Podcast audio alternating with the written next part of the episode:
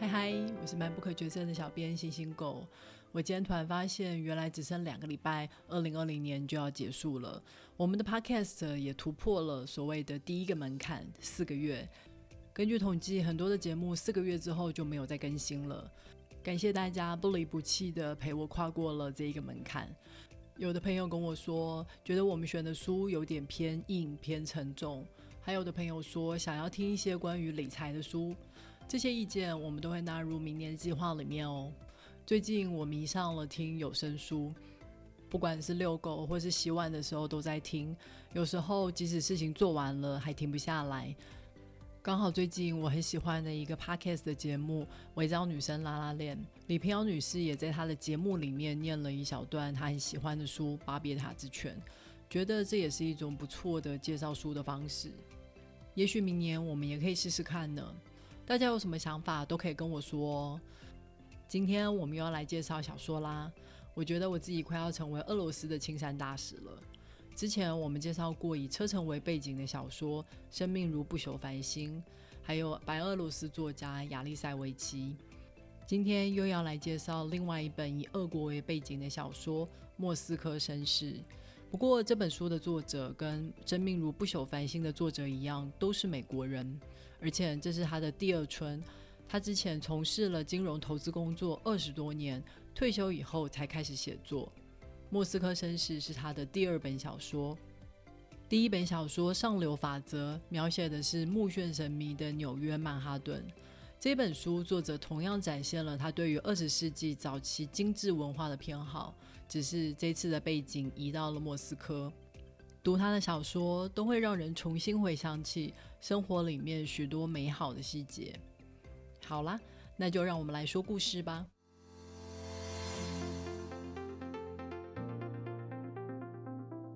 本书的主角罗斯托夫伯爵，他在一开始因为一首同情革命的诗，结果被法院判处了终身不得踏出大都会饭店一步。出身贵族的他本来就是饭店的贵宾，只是现在他必须要从豪华的套房搬到了从前给仆人住的阁楼。不过啊，伯爵的家训是：如果你不去掌握命运，你就会被命运给掌控。所以，即使现在伯爵的处境从天堂落入了凡间，他还是一直维持着他绅士的精神还有仪态。不管生活的空间跟外面的时代是怎么样的变化，在阁楼这个小空间里面，他一样隔出了书房还有卧房，让他能够在书房里面优雅的看书，还有招待客人。只不过以前他的客人是王子跟公主，现在他的客人是餐厅的经理、主厨。九岁的小女孩、女明星，或是饭店的维修工人，但对于伯爵来说，这没有什么差别，因为在绅士的教养里面，每个人本来就值得获得一样的尊敬，还有招待。事实上，伯爵的人生还因为这些新朋友打开了截然不同的视野。就拿伯爵新交的朋友妮娜来说吧，妮娜她是一个九岁的小女孩。一开始，因为父亲出公差到了莫斯科，所以一起住进了大都会饭店。父亲根本没有料到出差会花这么久的时间，所以也没有花心神去帮妮娜找学校。被困在饭店，整天无所事事的他，开始探索饭店的每个角落。不过啊，他的足迹可不仅限于饭店公开的地方，还包括了洗衣房、食品储藏室，甚至是宴会厅的天花板。妮娜有一把饭店的万用钥匙，所以伯爵就跟着他的引导，重新的认识了这个他已经住了数年的饭店，也体会到在饭店华丽的背后那些不起眼但是源源不绝的生命力。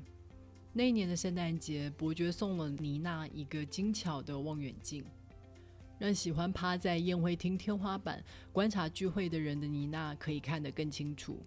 而妮娜也把她那珍贵的万用钥匙送给了伯爵，这份珍贵的礼物也在日后展现了大大的用途。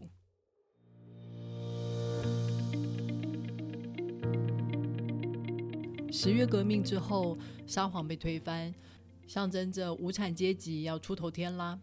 原本沙皇用来宴会的餐厅，现在成了工人委员会集会的场所。像伯爵大人这种象征阶级的称呼是旧时代的遗毒，现在全部都统一称呼为同志。星星果同志你好，很高兴你加入了革命的行列。在莫斯科街上，那些古典华丽的建筑都被铲平了，取而代之的是一模一样方方正正的水泥建筑。这些集体宿舍是要供给给广大的无产阶级同志。这些房子如此的直截了当，根本没有任何不必要的装饰，所以连设计图都不用画，不到半年的时间，就实现了人人有房住的社会主义理想。餐厅里面不同价位的葡萄酒，就代表了知识分子的腐败还有傲慢。所以大饭店里面上万瓶的葡萄酒都被撕掉了标签，客人只能选红酒或是白酒。看到那些失去身份的葡萄酒，伯爵感到分外的格格不入，还有感伤。每瓶酒都是时间还有空间蒸馏之后的精华，每年的融雪时间还有雨季长短也都不同。每个产地的地理环境、葡萄酒品种也都不一样，但是苏联共产党不管这么多，他就是要抹除这一切的差异，就像把人放进一模一样的房子里面，就仿佛每个人就能过上一模一样的生活。我就觉得他不属于这个时代，这个时代也急于甩掉他。那一天，他站上了饭店的屋顶，打算纵身一跃。不过，这个时候，维修工人兴奋地跑来打断他。伯爵，伯爵，不可思议的事情发生了，快来看看呐！究竟发生了什么好事呢？在饭店的屋顶，有一群筑巢的蜜蜂，它们永远辛勤的工作，制作出来的蜂蜜会反映当季花朵的味道。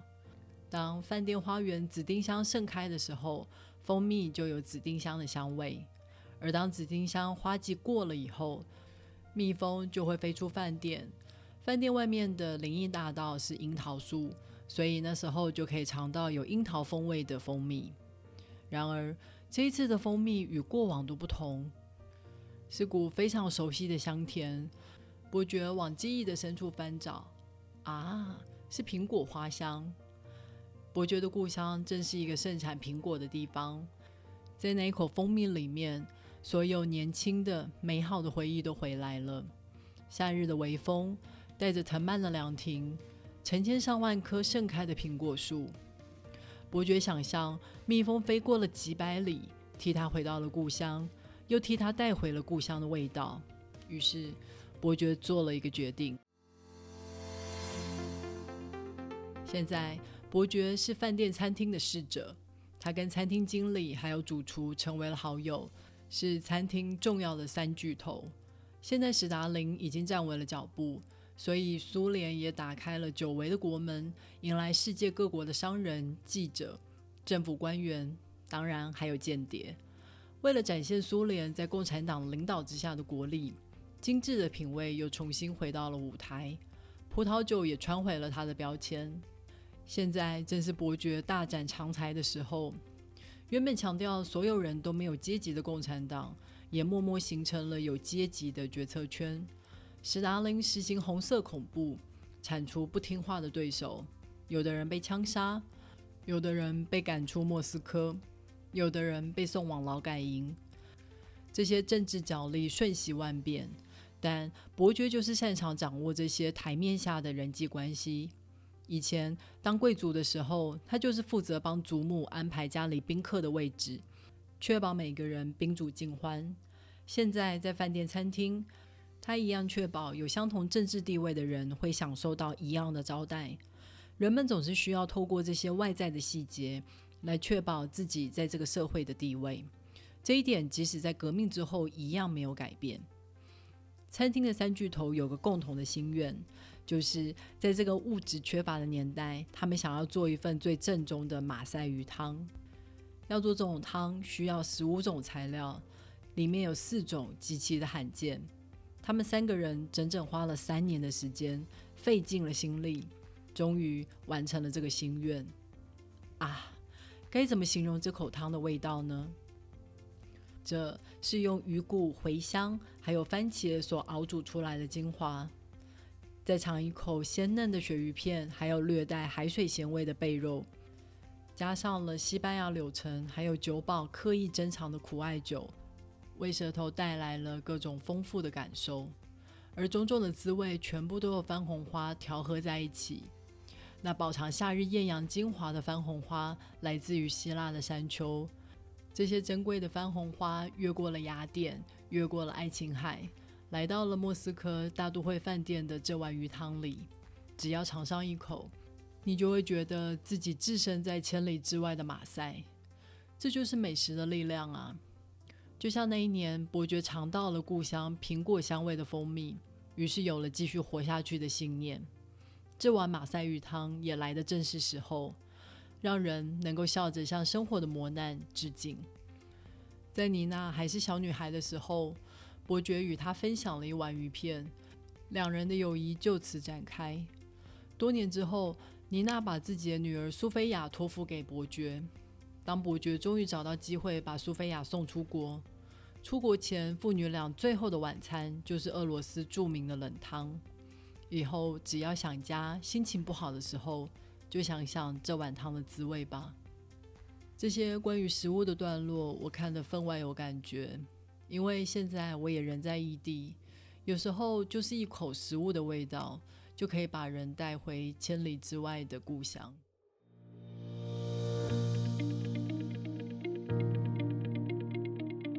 这本书一直让我想到《布达佩斯大饭店》这部电影，大家有没有看过呢？是一部非常有趣的作品，大家可以找来看看哦。这部电影的场景也是发生在一个富丽堂皇的饭店里面，年代一样是二战前夕。饭店的经理古斯塔夫是像伯爵一样的绅士，在最坏的时代始终维持着光明温暖的人性。古斯塔夫有一次在火车上遭遇到警察刁难的时候，因为警长小时候曾经受过他的照顾而化解了危机。后来，即使古斯塔夫受人陷害入了监狱，在狱中他依旧维持着他一视同仁的绅士态度，所以得到一群狱友的帮助，成功越狱。然而，电影的最后画面变成了黑白，就仿佛人性的余晖已经渐渐消失。古斯塔夫还是死在了法西斯党员的枪下。在莫斯科绅士里，伯爵因为莫须有的罪名被判了终身监禁，软禁在大饭店里。结果，在这三十几年间，时代的巨轮不停的前进，许多人都纷纷倒在了巨轮下面。伯爵的好朋友米哈伊尔，因为在编辑契科夫文集的时候，不肯删去作家在书信里面。称赞法国面包比较好吃的句子，就被送到了劳改营八年，并且此后终身都不能再回到莫斯科。在苏联共产党改革的初期，米哈伊尔也曾经深受鼓舞过。他相信压迫会消失，不平等会被打破。然而到了最后，米哈伊尔留下的遗作《面包与盐》，只有一个小小的心愿。希望再也不要有人因为面包而被判有罪。伯爵因为在饭店里，所以保住了他的不合时宜。当初的不幸竟然成为了伯爵的幸运。比起在现实中失去信念、无所依归的人，伯爵保住了自己的价值观、生活品味。对一个人来说，这就是终极的幸福吧。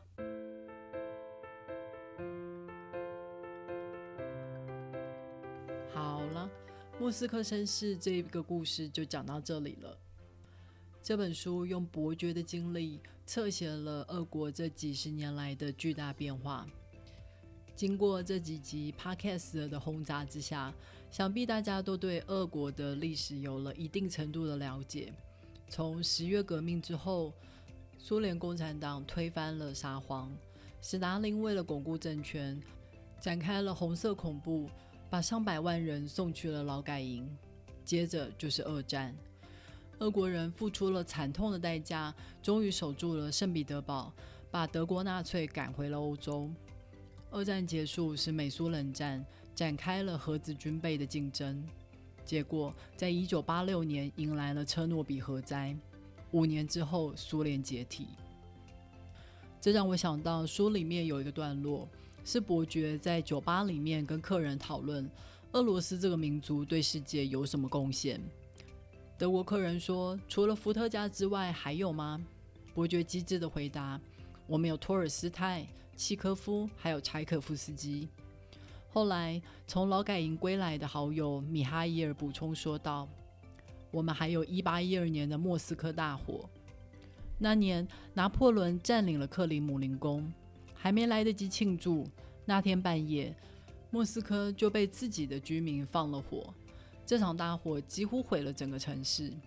这是分外有俄罗斯风格的作风，特别擅长毁去自己所创造的东西。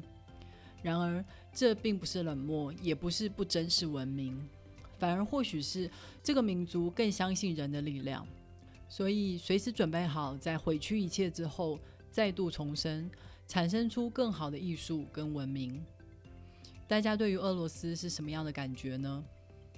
既然现在不能出国，不如就上 MyBook 决策的网站上，透过导购链接来购买这些小说看看吧。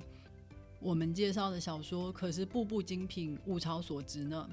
也别忘了去 Apple Podcast、Spotify 跟 First Story 上面订阅《MyBook 决策》，你们的订阅跟留言就是对我最好的动力。那么，我们就下周再会喽，啵啵。